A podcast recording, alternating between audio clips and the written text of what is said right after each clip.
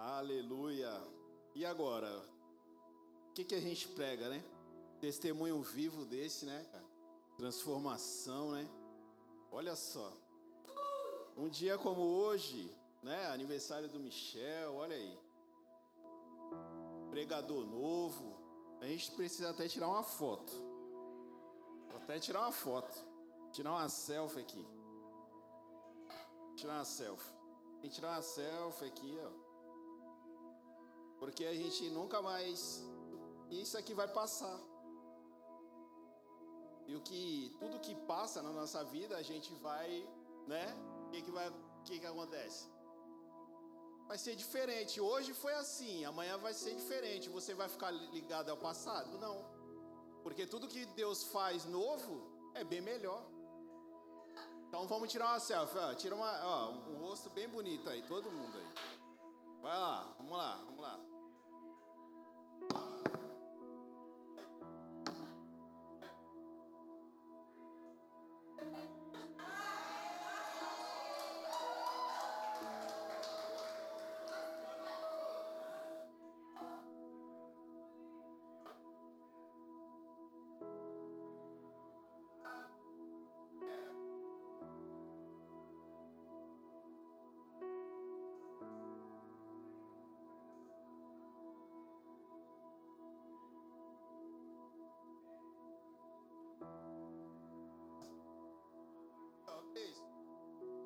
Revela aí pra nós aí essa foto aí.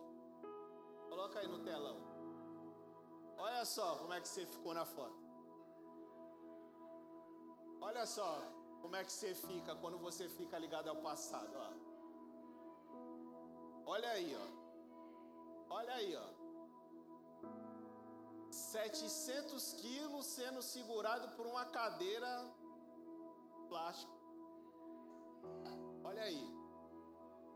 Isso aí é o que? É um vício do álcool, um pininho desse tamanho, com, com pó, maconha, né?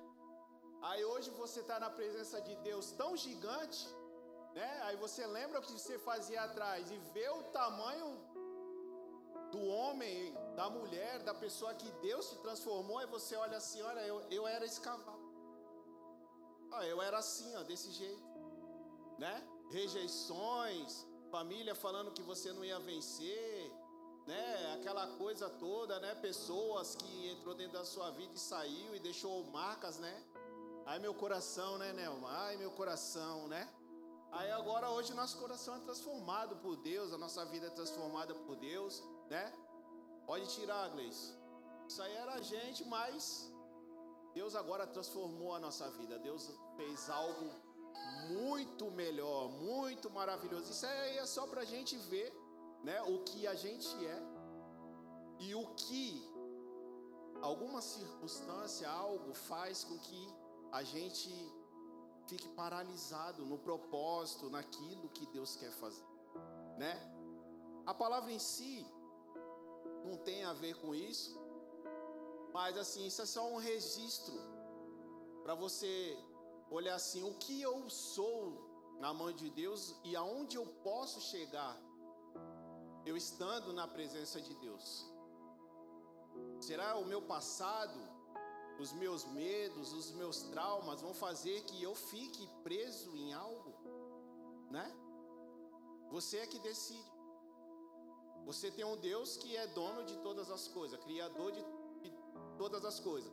Uma Bíblia que tem milhares de promessas, você fica preso a algo, se você quiser. Porque em tudo Deus quer o quê? Que você que o nome dele seja glorificado. Em tudo. Tudo que acontece na nossa vida é para a glória de Deus. Aí o Saul estava aqui falando, pô, e de repente eu fui preso. Foi preso para a glória de Deus. Por quê? Porque se não vai preso, continuaria do mesmo jeito. Tem horas que a circunstância, a gente estava tava aqui escutando algumas coisas que a Talita estava falando no, na escola de discípulos. São coisas, são pecados, são problemas que, que chegam na narina de Deus e ele fala assim: agora eu vou entrar com providência. Só que nem sempre, quando Deus entra com providência em, em, em alguma coisa, é do jeito que a gente gostaria que, que fosse. Mas Deus, Ele não sempre quer o melhor da gente? Sempre. Mas às vezes os nossos corações, ele está preso em alguma coisa. A gente fala assim, eu quero que meu marido seja transformado, mas eu quero que seja do meu jeito. Eu quero servir a Deus, eu vou só para a igreja, eu quero servir a Deus, mas eu quero que seja do meu jeito. Mas assim, a Bíblia fala: quem conheceu a mente do Senhor e quem pode dar conselhos a Deus? Tem como. Ele é o Criador, não, não nós. E quando ele trabalha de uma maneira que causa certo desconforto, e o desconforto traz, uma, traz algo de melhor para a nossa vida, todas as vezes que a gente estiver desconfortável e a gente se entristecer com aquela situação, a gente vai buscar uma mudança. Mas agora, quando a gente está num conforto, esse é o problema. Em qualquer, qualquer situação. Se a gente estiver num conforto financeiro, é essa vida que a gente vai levar. Se a gente tiver um, conforto no nosso ministério, é desse jeito que a gente vai levar o, o nosso ministério. Mas agora, quando vem um desconforto, você fala assim, pô, eu queria dar 15 minutos aqui. Então isso já começou a te dar um desconforto, porque tu, você não tem como você estar tá aqui todos os dias, escutando pregações, as maravilhas de Deus, a glória descendo aqui nesse lugar e você não participa disso. Ou você já participou e agora não está participando mais. E isso te incomoda. Isso é o próprio Deus, já o Espírito Santo já em você ali, ó. Pô, eu queria estar tá ali, dando esses 15 minutos. Olha só, Eliane está aqui há mês. Já deu 15 minutos. Tem gente que está aqui tanto tempo, parece que Deus nunca fez nada na vida dessa pessoa. Parece que fica preso. Parece que nunca chega assim, tipo assim, hoje não. Hoje eu vou lá e vou, tenho que fazer algo diferente. Porque muitas das vezes a, a, a igreja é, é, é, é, algo extraordinário. O novo convertido é algo extraordinário. Eu tenho uma experiência com a Ingrid aqui num dia de oração, que ela estava orando, eu estava orando junto com ela. E ela gritava: Deus, tu é tudo para mim, Deus, tu é maravilhoso. E eu orava de uma maneira assim, sabe aquele dia que você vem orar e você fala assim, tipo, tô aqui, não tem nem palavra, mas era tão lindo a maneira que ela estava adorando o nome do Senhor, era tão lindo como é que ela chamava a Deus, e é tão lindo quando você vê um novo convertido, ele chega aqui todo cheio do gás, e ele falava assim: Não, Deus não é dela, não. Eu falei: O Deus não é dela, não, ele é meu. E ela gritava, eu gritava do outro lado. Ela estava aqui gritando aqui, eu gritava lá. Ela gritando aqui, eu gritava lá. Eu gritava aqui, não, Deus, Deus, Deus. Daqui a pouco a gente estava aqui. Isso aqui foi tomado de uma glória. Eu corria para lá, eu corria para cá, e ela aqui. E aquele glória. E quem estava aqui foi impactado e foi uma coisa extraordinária. Porque o, o, o novo convertido, ele traz isso com você. Você vê que ele já vem trazendo a casa toda. Vem trazendo amigo, parente, não sei o que, vem trazendo sogra, todo mundo, ele vem trazendo, porque é uma coisa, o novo convertido, ele tem algo que é visual. Né? Depois que a gente pega, fica um tempo, certo tempo na igreja e quer entrar dentro dessa intelectualidade. Ah, não, porque eu oro pra caramba, porque eu prego pra caramba, porque eu leio a Bíblia pra caramba, porque eu jejuo pra caramba. Tu começa com essas, com essas coisas, mas ele tem algo que é visual, porque assim, ele bebia, aí não bebe mais. Ele fumava, já não fuma mais. Aí aqueles amigos que tá lá na rua falavam, nossa, ele andava junto comigo. Pô, e como é que ele conseguiu fazer isso? As, as pessoas querem copiar aquilo. Porque fala assim, o mundo tem esse problema de mudança. O mundo quer uma mudança. As pessoas querem sair daquelas vida, a vida medíocre que elas têm. Ela quer mudar os seus relacionamentos pessoais ela quer mudar as suas situações financeiras, ela de alguma maneira, ela olha assim e fala assim: "Meu, como é que essa pessoa conseguiu?" É aquele, né, aquele ap, né, do Espírito Santo, né, aquele vento que vem, né, aquela veste nova, né, é, é bonito, é gostoso demais, né? Você vê. Porque senão a igreja morreria. Se a igreja não tiver jovem, e a igreja não tiver novo convertido, ela morre. Porque os crentes que estão aqui, os crentes que estão aqui, que são mais velhos, acabam se adormecendo. E é lindo aqui, ó, o tanto de adolescente que tem nessa igreja. Glória a Deus. Principalmente mulher, né? Mulher está dominando o mundo de tudo que é jeito. Adolescente agora está tomando conta da igreja aqui. Só tem mulher também aqui. O negócio está doido. Por quê? A fé das mulheres parece que, que é uma fé diferente da dos homens. E é sobre isso que, que eu quero falar hoje. Eu quero falar aqui sobre a fé da sunamita. É, segunda Reis, capítulo 4, versículo 8. Eu quero ser bem breve porque a hora já se esticou um pouco, eu já fiz essa introdução toda, essa unção falando pra caramba, aquela coisa. E a nossa pastora, daqui a pouco ela fica assim, fica brava. Tem que ser. Vamos logo, desenrola, Ronaldinho, ela vai falar. Isso, ela fica brava porque não desenrola.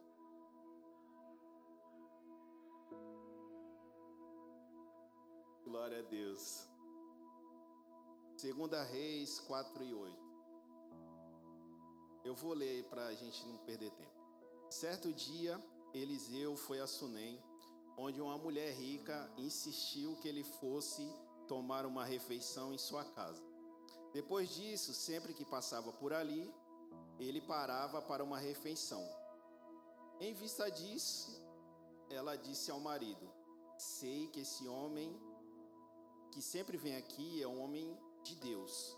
Vamos construir lá em cima um quartinho de tijolos, colocar nele uma cama, uma mesa, uma cadeira, uma lamparina para ele. Assim, sempre que nós, sempre que nos visitar, ele poderá ocupá-lo. Um dia, quando Eliseu chegou, subiu ao seu quarto e deitou-se. Ele mandou seu servo Geazi chamar a sunamita ele a chamou e quando ela veio, Eliseu mandou Geazi dizer-lhe: Você teve todo esse trabalho por nossa causa? O que podemos fazer por você? Quer que eu interceda por você junto ao rei ou ao comandante do exército? Ela respondeu: Estou bem entre a minha própria gente. Louvado seja Deus.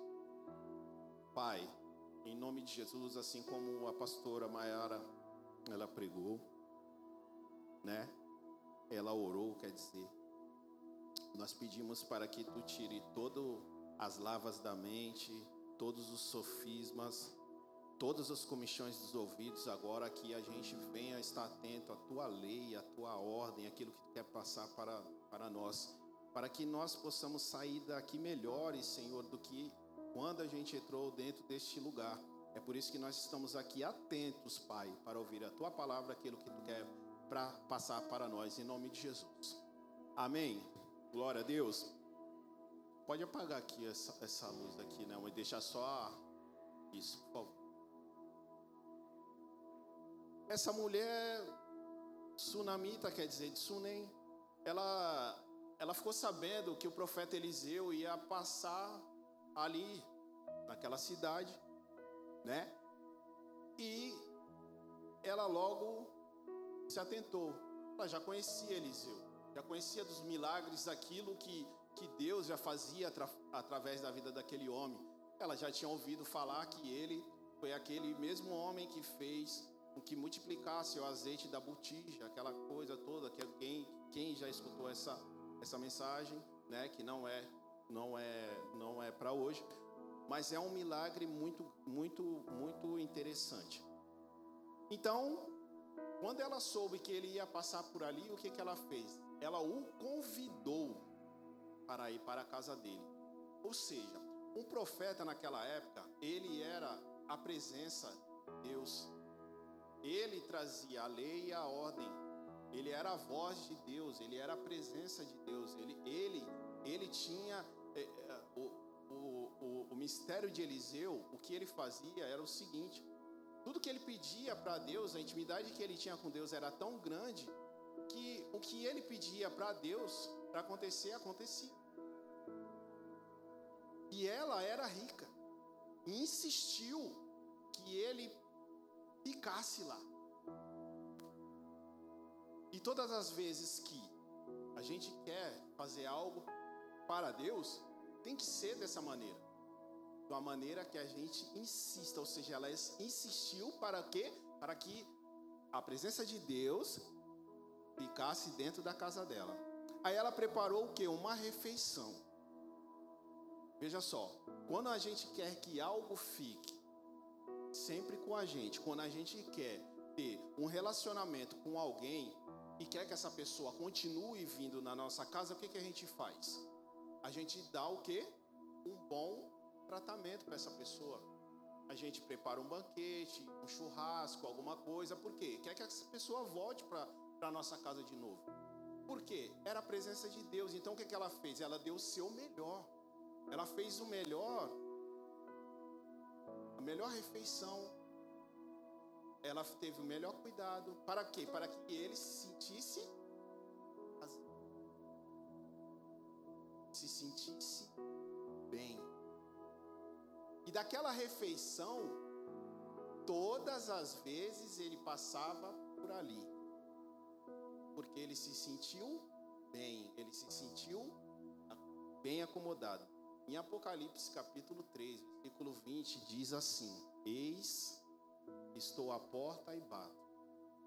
Se ouvir a minha voz, eu entrarei e eu cearei com ele, ele comigo. Ou seja, muitas das vezes a gente entra aqui dentro da igreja pergunta a Deus: qual é o meu propósito? O que, que o Senhor tem para fazer? O que, que eu sei fazer? Poxa, eu queria pregar, eu queria dançar no manto aqui, eu queria ajudar na cantina, eu queria limpar a igreja, eu queria fazer algo para chamar a tua atenção. Porque eu quero ser igual aquelas pessoas que ficam ali dançando, que ficam ali cheia do Espírito Santo, ou coisa parecida. Só que não é isso que Deus quer da gente. Chegar aqui e pregar é algo, é a pior parte que tem em um ministério, é você chegar aqui. Porque aqui pode ser que eu vá falar palavras que vai te desconfortar, você vai sair daqui bravo, mas você vai falar assim: falou comigo, mas eu não quero mudar. Ou então falou comigo e eu vou mudar. Profeta antigamente ele tinha, ele, os, os, profetas ele morreram decapitado, um foi cerrado no meio. Por quê? Porque todas as vezes que ele falava alguma coisa, era para mostrar a realidade para aquela pessoa, para trazer o que? Um desconforto para ela mudar o rumo da vida dela. Por quê? Porque era para trazer o que sobre a vida da pessoa? Um arrependimento. E arrepender é o que? Se eu estou indo nesse caminho, não é o caminho de Deus, eu me arrepender, eu, vou, é, eu voltar para onde que Deus quer, não voltar mais para trás. Isso é se arrepender.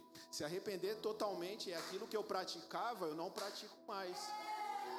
Isso é se arrepender. Aí tem gente assim, pô, tô vindo aqui para a igreja, tô fazendo isso, tô fazendo aquilo, pá, não sei o que, mais nada acontece. É porque você está indo no, naquele caminho e está achando que está agradando a Deus.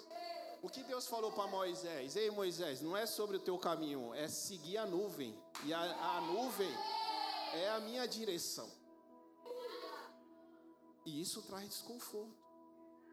Porque às vezes a gente não quer largar aquilo que é bom segundo o nosso desejo segundo o nosso desejo.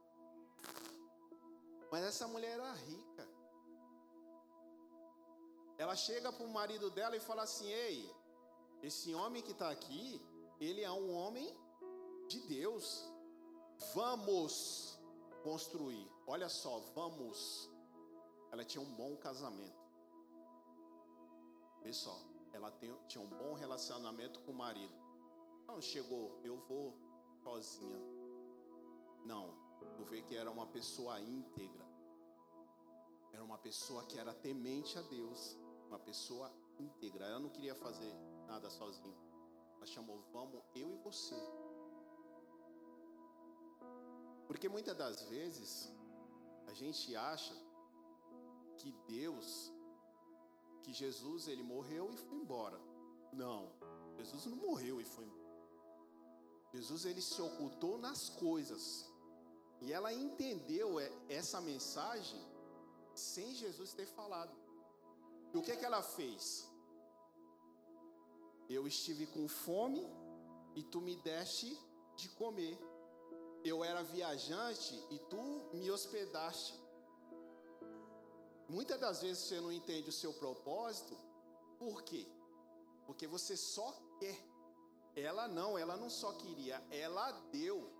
Muitas das vezes a gente está buscando muita coisa de Deus, mas está fazendo muito pouco para o reino de Deus. A gente só quer. Tu não vê nenhum momento, ei, entra aqui dentro da minha casa que eu vou preparar uma refeição, porque eu sei que Deus vai me abençoar, que Deus vai me retribuir pelaquilo que eu estou fazendo por você.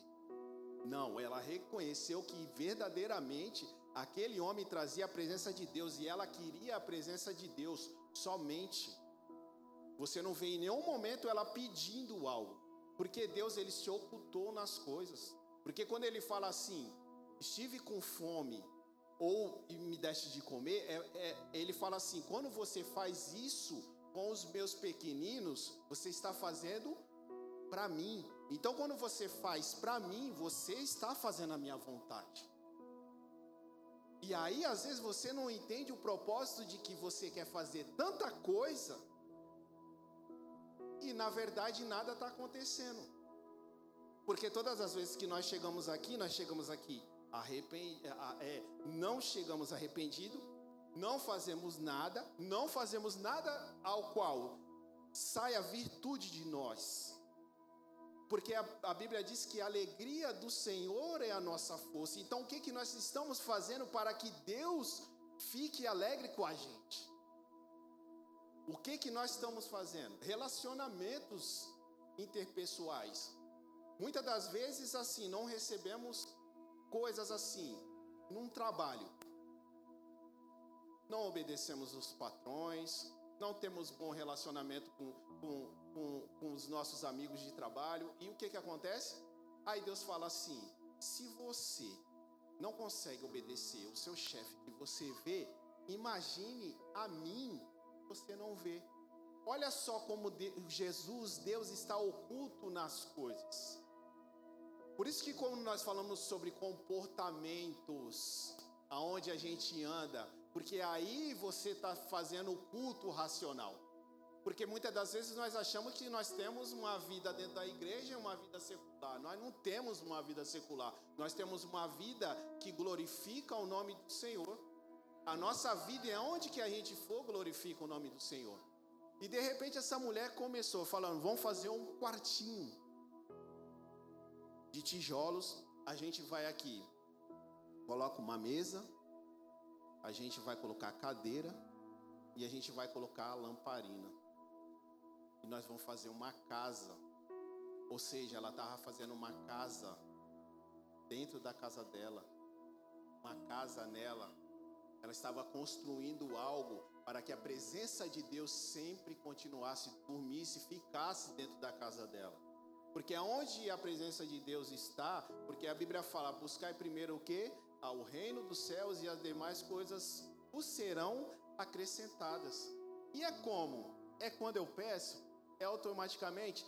Tem gente que fala, meu, eu estou recebendo tantas coisas de Deus que eu jamais imaginaria que eu ia receber. Por que, por que, que isso acontece? Por que, que isso acontece? Eu lembro do meu filho, o Caio, ele estava um tempo atrás, eu cheguei em casa, a Lei chegou e falou assim: Ó, olha a bermuda dele. Tá cheio de cigarro. Aí eu falei: Meu pai do céu, isso nunca teve na minha família. Nunca. Droga, essas coisas. Pelo menos da parte da minha mãe, eu e meus irmãos. Aí eu falei: E agora? A vontade que deu foi pegar ele pelo pescoço e jogar ele lá de cima da laje. Porque eu era totalmente preconceituoso em relação a isso. Só que o problema chegou na tua casa, como é que tu vai resolver? É com a tua atitude humana? Aí chega a pergunta: quanto tempo você está fazendo isso? Ah, eu tô fumando só Gudan, não sei o que. Eu falei, então quem fuma Gudan já tá na maconha. Fumou maconha? Ah, fumei. Quanto tempo para trás? Uns dois anos atrás aí. Terrível. Aí você chega assim, você quer o quê? Ter atitudes humanas. O que, que você quer fazer? Matar. Matar, aprender em casa e levar na escola e voltar, coisa parecida. Mas não é assim que se resolve um problema. Não é com a nossa atitude. Eu pensei, a lei falou, não, cuidado, vê o que vai falar. Eu falei, não, eu queria fazer algo segundo a minha vontade, mas eu falei assim, não, não vou fazer isso. Eu olhei bem para a cara dele assim e falei assim: Olha, é o seguinte, o seguinte, se você um dia ficasse preso, eu falei, ficasse, não falei se você ficar, ficasse preso, eu nunca ia lá te visitar, porque jamais eu quero entrar dentro daquele muquifo. Você não vai me ver lá. Então, o que que eu fiz? Tudo que fizeram contra a minha vida, toda, toda a rejeição que eu tive, todo, todos os meus familiares que falaram que eu não ia vencer na vida, tudo que falaram sobre mim, que eu ia ser isso e aquilo, menos alguém bem sucedido na, na, na minha vida, o que, que eu fiz na vida dele? Eu falei assim: ó, você vai ser uma benção. Você vai ser melhor do que eu. Você vai em lugares que eu jamais imaginei ir.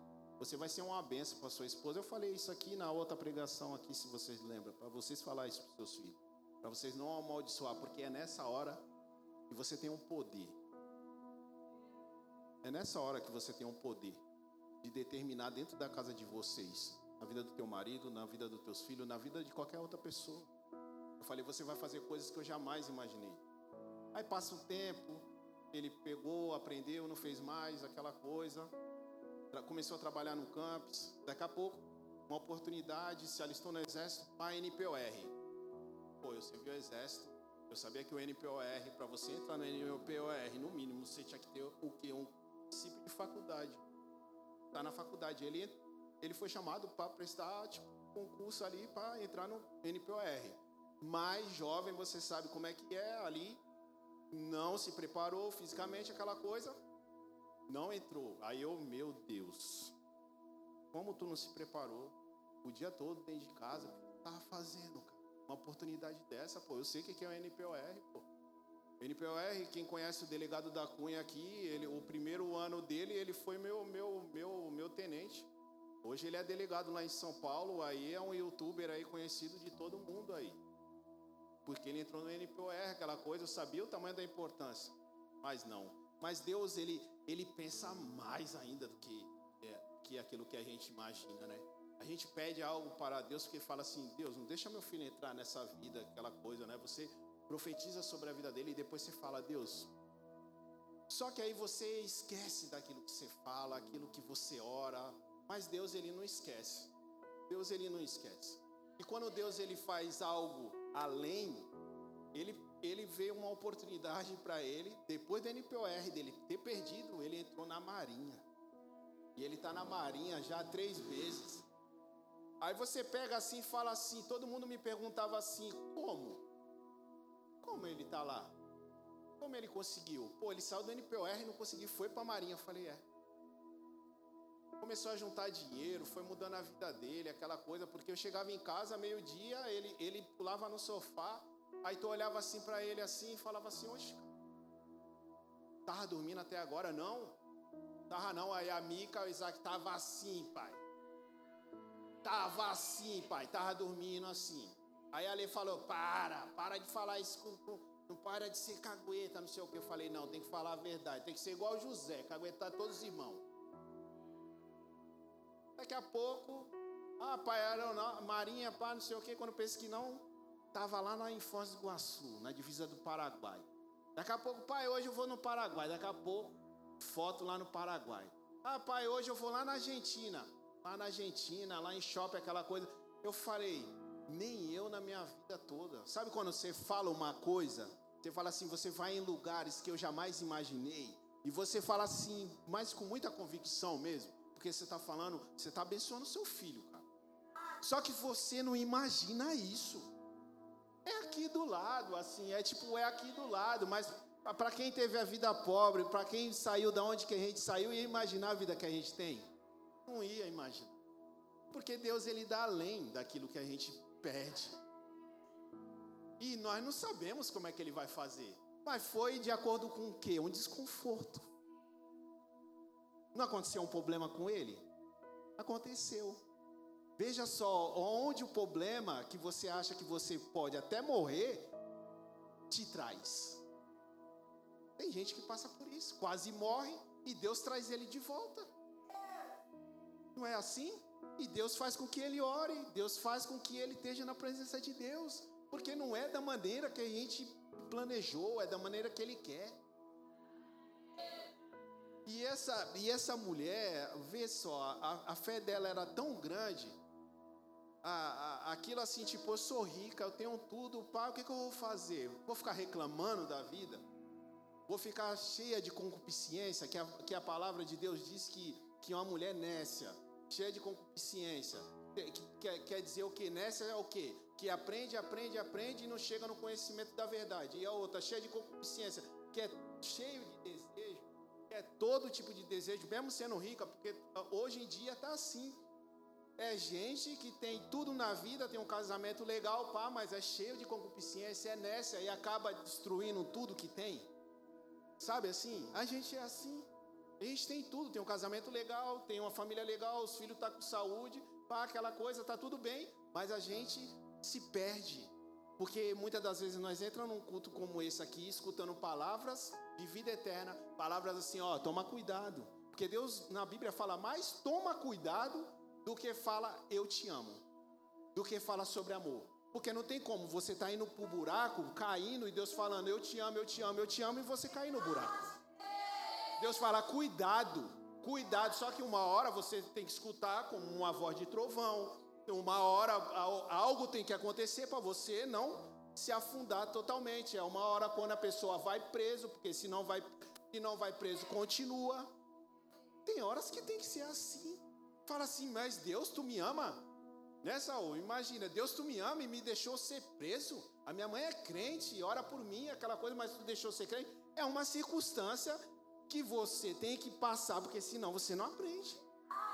É uma circunstância que eu, Edevaldo, teve que passar de ser pego em toda a porcaria que estava sendo feita, porque o, o, pecado amadureceu. Se não acontece aquilo, foi legal para ler tudo aquilo que aconteceu comigo. Ela vê horroroso, vergonhoso, horrível.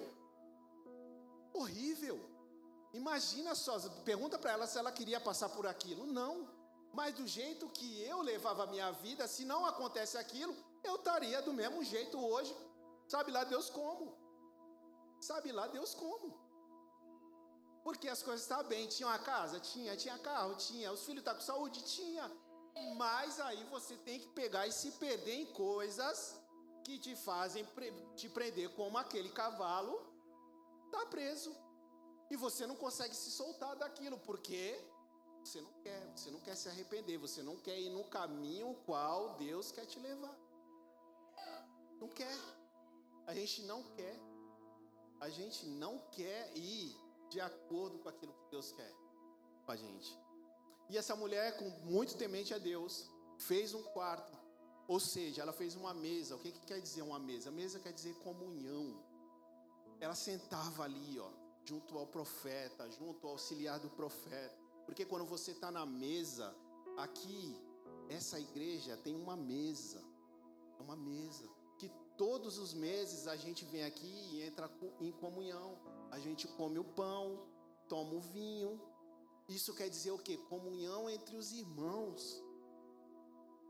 Isso é.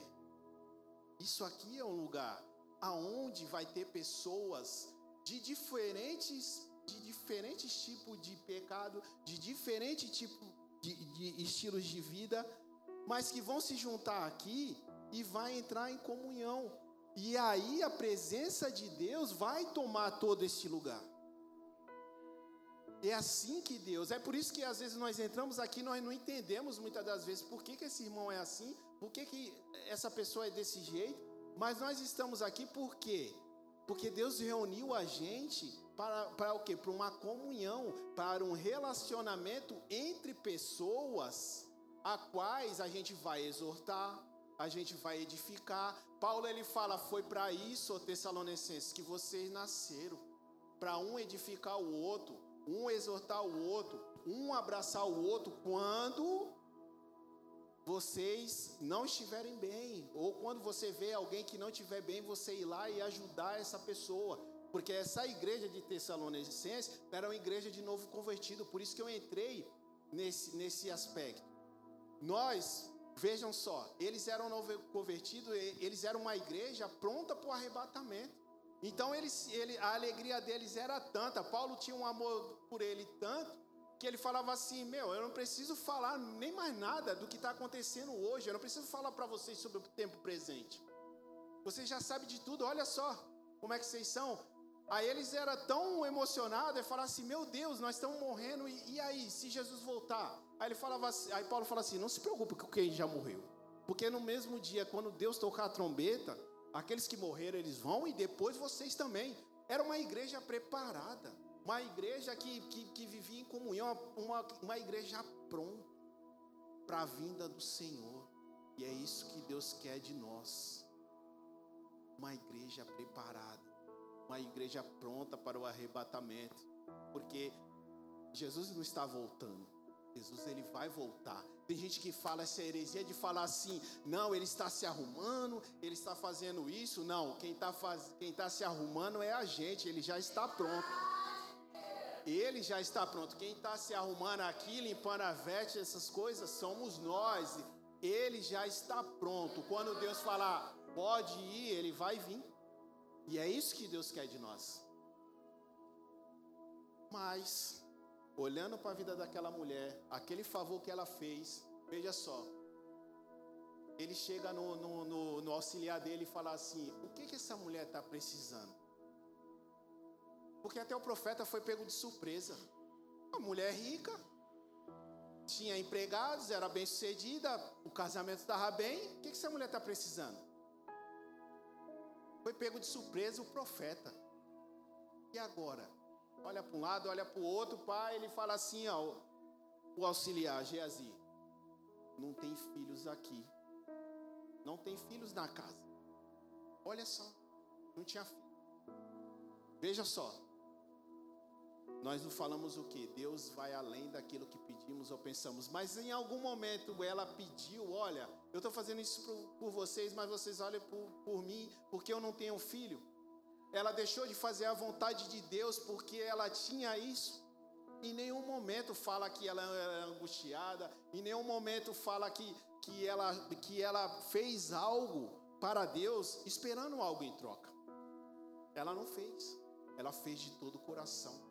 Ela fez porque ela, ela era temente a Deus, ela, porque ela tinha um grande amor pela obra de Deus, pelo profeta. Ela entendeu que ela fazendo aquilo pelo profeta, ela estava fazendo para o próprio Deus. E Deus em si retribuiu na vida dela. E como retribuiu? Falou: Ó, diga a ela, profeta Eliseu, daqui a um ano Nessa mesma época, você vai ter um filho. Ela falou: Por favor, meu Senhor, não me iluda. Não me iluda. Não me iluda. A emoção foi tamanha. Ela ficou feliz demais. Porque ela, ela pensou. Eles falaram assim: ela não tem filho, o marido dela já é velho não tinha mais condição dela ter filho normalmente.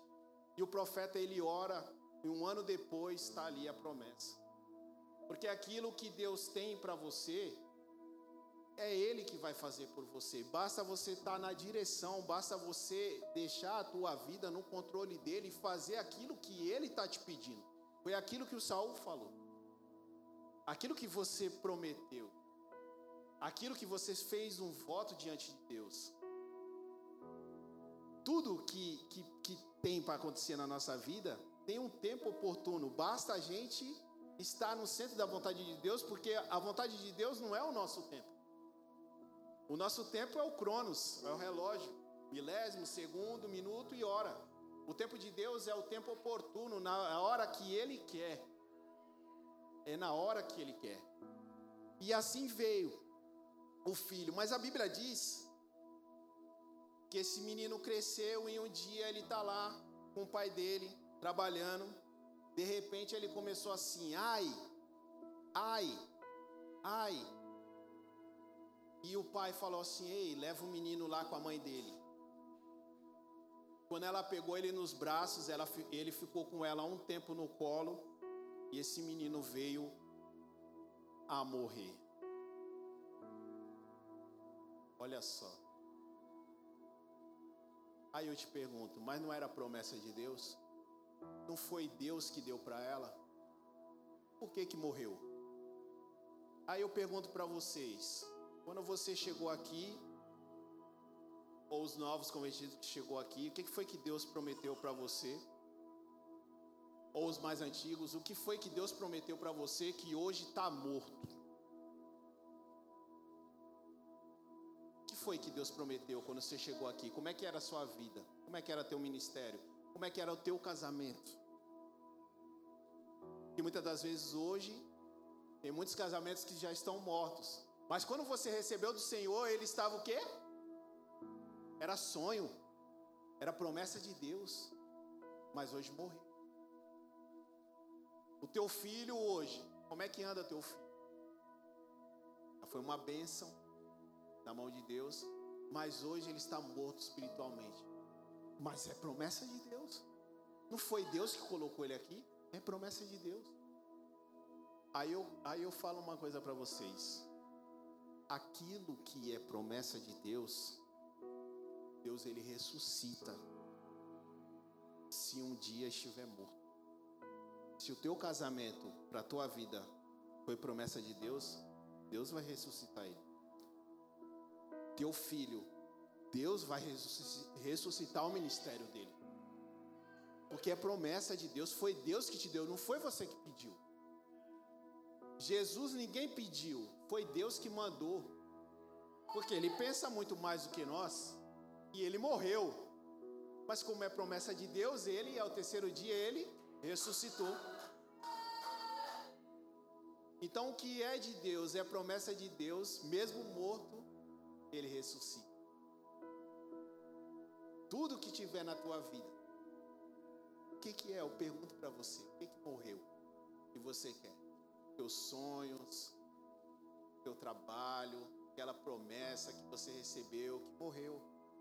Você usufruiu aquela coisa toda, você estava naquilo e hoje ele morreu. Ele, Deus está dizendo aqui, ó, hoje, Ele quer ressuscitar está querendo ressuscitar o teu ministério, a tua vida com Deus, tudo aquilo que você deixou para trás, Ele quer ressuscitar. Mas foi algo tão tremendo essa passagem, ela é tão linda, que até mesmo o homem de Deus ele foi surpreendido porque essa mulher, ela pegou um servo e falou: Eu vou até lá ao Monte Carmelo. Monte Carmelo quer dizer presença de Deus. E Eliseu estava lá. O marido dela já foi no protocolo, mas hoje não é sábado nem lua nova, não é dia de festa para que Deus faça alguma coisa. Ela falou assim: Não se preocupe, eu vou e volto logo. Porque a fé dela era tamanha. Ela não foi no protocolo. Por isso que eu falo, a fé de uma mulher muitas das vezes, uma fé de uma mãe, se Saul falou que é por causa que, da mãe dele, a oração da mãe dele que ele está aqui, é a oração da minha mãe que eu estou aqui também. Porque todas as vezes que eu falava com a minha mãe, ela falava assim, ó, eu dar um feliz aniversário para ela, ela falava assim, eu, eu, muito obrigado pelo seu feliz aniversário, mas o meu maior presente vai ser quando você voltar para a presença de Deus de novo. E ela orava, e, e, era profecia, e era um monte de coisa, porque uma, a fé de uma mãe, a fé de uma mulher é totalmente diferente do homem. Foi ela que propôs ao homem para que, que fosse feita uma casa. Você já viu uma coisa? Já viu como a gente vai para uma festa? Você já viu quando a gente vai para uma festa, para algum lugar? O homem se arruma aquela coisa, a mulher se arruma para não sei o quê, mas o homem ele se preocupa com o presente? Não se preocupa. A mulher que fala assim, tem que comprar o presente. Aí tu fala assim, pô, já comprei a roupa dela, já comprei a minha roupa. A das crianças, ainda tem um presente. Não, não quero ir não.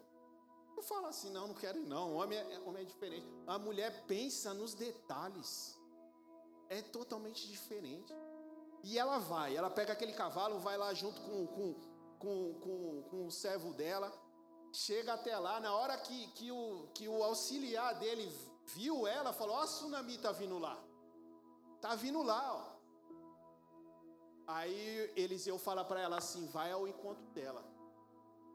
Porque Deus vai ao teu encontro. Não é você que vai ao encontro de Deus, é Jesus que vai ao teu encontro. Vai lá ao encontro dela. Chegou lá, quando ele foi querer falar com ela, ela falou: Não, não é você. Não é você. Como é que você está? Sabe o que foi que ela respondeu? Um filho morto dentro de casa? Tá tudo bem. Teu marido, como é que tá? Tá tudo bem. Olha o tamanho do problema que ela estava em casa. Você acha que ela falou: ah, aquele Deus que me prometeu um filho, que eu fiz um monte de coisa para você, para ele, que eu hospedei vocês lá, porque eu achei que eu fazendo isso, Deus ia me, me abençoar de qualquer maneira, pá. Matou meu filho, esse Deus é isso, aquilo outro. Ela murmurou em algum momento? Ela falou: tá tudo bem. Olha o tamanho da fé. Como é que você reage? quando algo acontece com, com, você? Como eu reajo? Eu vou fazer essa pergunta para mim, porque eu tenho que meditar também muito nisso. Como é que nós reagimos? Quando acontece algo, você sai falando para todo mundo? É para todo mundo que você, que você, você fala? Porque muitas das vezes a gente fala para pessoas que não têm a resposta. Muitas das vezes a gente fala do nosso casamento para alguém e aquela pessoa vai falar assim para você: a culpa é sua. Porque você não faz isso ou não faz aquilo. Se você falar isso no mundo, é capaz daquela pessoa já estar tá esperando aquela oportunidade para tomar tua mulher, para tomar teu marido. Acontece. Isso acontecia dentro da minha casa. Acontece. Você pega, fala muito da sua vida para os outros, a pessoa se interessa pela pessoa que está dentro da sua casa e você não sabe. Mas ela não ela chega lá e ela vai ao encontro do profeta. Se ajoelha no chão e começa a orar, começa a pedir. E fala assim: O que, que eu fiz? Será que eu errei em alguma coisa? Será que eu não poderia ter feito algo melhor para que isso não acontecesse? O que, que eu fiz? Será que tu me iludiu? Eu falei para você não me iludir, eu não queria nada. Ela falou que não queria nada. Foi ele que orou por ela para ela ter filhos. Aí o profeta pegou e foi agir, foi surpreendido de novo. Foi agir de forma automática. Eliseu ele, ele era servo de Elias. E o que quando Elias morreu, Elias deixou a capa para Eliseu. E ele falou: Me dá a porção dobrada do teu espírito. Ou seja, Eliseu, Elias, ele era o profeta de juízo e de justiça. Mandava matar, mandava parar de, de para falar assim, ó, vai, vai ficar sem chover três anos e meio e parou. Mas Eliseu não, ele era o profeta da multiplicação. Do milagre era outra coisa. Ele nunca tinha lidado com ressurreição. Nunca tinha lidado com ressurreição. E ele foi surpreendido. O que, que ele fez? Ah, toma minha capa, Geazi vai lá e leva no menino. Mas ela assim falou assim: Não, não, não. Eu não vou sair daqui enquanto você não for lá. Veja a insistência. Ele não era a presença de Deus, Eliseu. Eliseu manda Geazi até lá. Quando ele chega lá, coloca a capa em cima do menino. O que, que acontece? Nada acontece. Vamos lá, tá bom. Ele chega lá. Eliseu, ele sabia como, como lidar com ressurreição? Não. Ele falava assim: Meu Deus, eu estou aqui até agora, Deus não falou comigo sobre isso. Eu não sei como lidar. Porque tem muitas, muitas das vezes que você vai chegar num homem de Deus, na pastora, num líder, e a pessoa às vezes não vai saber lidar com o problema que você está levando sobre ela, porque ela não é obrigada a saber de todas as coisas, porque ela não é Jesus para resolver todas as coisas somente com uma palavra, somente com algo. Tem horas que tem que ser você, tem que ser a sua insistência, ou tem que ser algo que você que precisa solucionar, que você já sabe o que, que é, mas você prefere colocar na mão dos outros e se não dá certo, a culpa é da pessoa. E isso é um perigo. Porque Deus não tinha falado nada com ele. E por que, que ele mandou a capa? Ele agiu com a sua própria consciência. Aí é que está o. Dá uma instrução a qual Deus não tinha falado para ele fazer. Ele foi lá, levou a capa. Não deu certo. Porque as coisas com Deus não funcionam no automático. As coisas com Deus é funciona da seguinte maneira: você não pode colocar Deus dentro de uma caixinha, Jesus dentro de uma caixinha, porque a Bíblia fala que ele tem a multiforme graça. Multiforme graça quer dizer o quê? Que ele tem várias maneiras, várias formas de fazer algo. Não é do nosso jeito. Não somos nós que demos, damos conselhos a Deus, né? e sim ele que, é, que sabe de todas as coisas. Ele que sabe como é que vai trabalhar. Ele curou uma pessoa, ele curou, ele curou uma pessoa falando assim: não temas, creia tão somente. Ele curou uma pessoa do medo, para aquela pessoa saísse aquele, aquele medo, porque o medo tira a nossa fé. Ele curou aquela pessoa só não falar, não temas, creia tão somente. Curou uma pessoa do medo, Aí, através daquele medo que foi curado, veio a fé para salvar a filha dele. Olha que tremendo isso. Uma palavra que a gente pega e fala para alguém, ela pode curar a pessoa ou ela pode matar. Porque aquela mulher ela poderia falar: "Não, não tem mais jeito". Se o profeta foi lá e nada aconteceu, então já era. Não, ela insistiu: "Não, você vai lá. Eu só vou sair daqui enquanto você for lá. Tem coisas na nossa vida que só vai acontecer quando a gente insistir. Quando a gente falar assim, não, Jesus, eu só saio daqui com o meu milagre. Eu só saio daqui quando algo acontecer assim ela fez. E ele foi lá. Quando chegou lá, ele foi como? Já sou experiente, eu oro, prego, jejum, já faço um monte de coisa. Tudo que eu peço realmente, quando alguém pedia algo para aquele homem, Deus falava: Quem é que está pedindo? Eliseu, vai lá. Aí o anjo ia. E acontecia. Mas dessa vez não. Aí ele vai lá e ora pelo menino. Pá. Nada aconteceu. De novo. Passou vergonha uma vez. Passou vergonha a segunda vez, por quê? Não tinha direção de e isso eu falo para todo mundo. Todas as vezes que nós formos fazer algum, algo para Deus, se formos fazer com, os nossos, com o nosso próprio intelecto, com as nossas próprias experiências, com o nosso jeito que tem para fazer, a gente vai passar vergonha. E ele passou vergonha duas vezes. Mas o quartinho que ela fez era o quê? Não era o quartinho da presença, não era o quartinho da comunhão, não era o quartinho aonde todos os dias ali ele vinha para comer o quartinho da presença de Deus? Não era isso? Pois ele, para entrar dentro daquele quartinho e o sobrenatural de Deus acontecer na vida daquele menino e aquele menino ser ressuscitado, ele teve que descer. Ele subiu lá em cima e desceu. Muitas das vezes nós não entendemos porque nós não estamos preparados e, e, e, achamos que já temos uma certa experiência, e muitas das vezes nós temos que descer para que o milagre de Deus aconteça na vida das pessoas através da nossa vida. Tem muita, gente, muita coisa que não está acontecendo porque a gente não quer descer mais. Aí as pessoas entram aqui dentro e saem da mesma maneira que entrou, e muitas das vezes a culpa é nossa porque nós não estamos mais na intimidade de Deus. Mas nessa noite, eu quero te convidar a ficar de pé.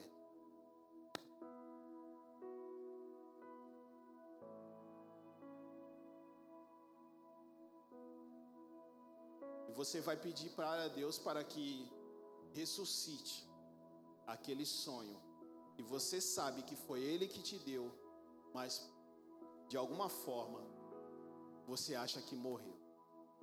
Que morreu, mas Deus ele quer ressuscitar. Jesus ele estava andando um certo caminho, né, em um certo lugar, e de repente veio um leproso em direção dele.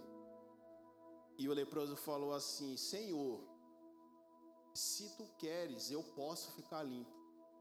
Jesus respondeu para ele assim: Sim, eu quero. Tudo que a gente pedir a Deus, se estiver em concordância daquilo que Deus quer, Ele vai falar assim para você. Pode colocar aí meu voto aí, qualquer, qualquer música aí, por favor.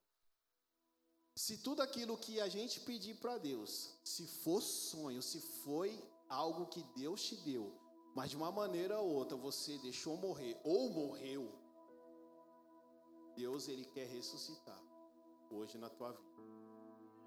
Se você teve uma promessa um dia de pregar aqui e você deixou isso morrer, Deus ele quer ressuscitar.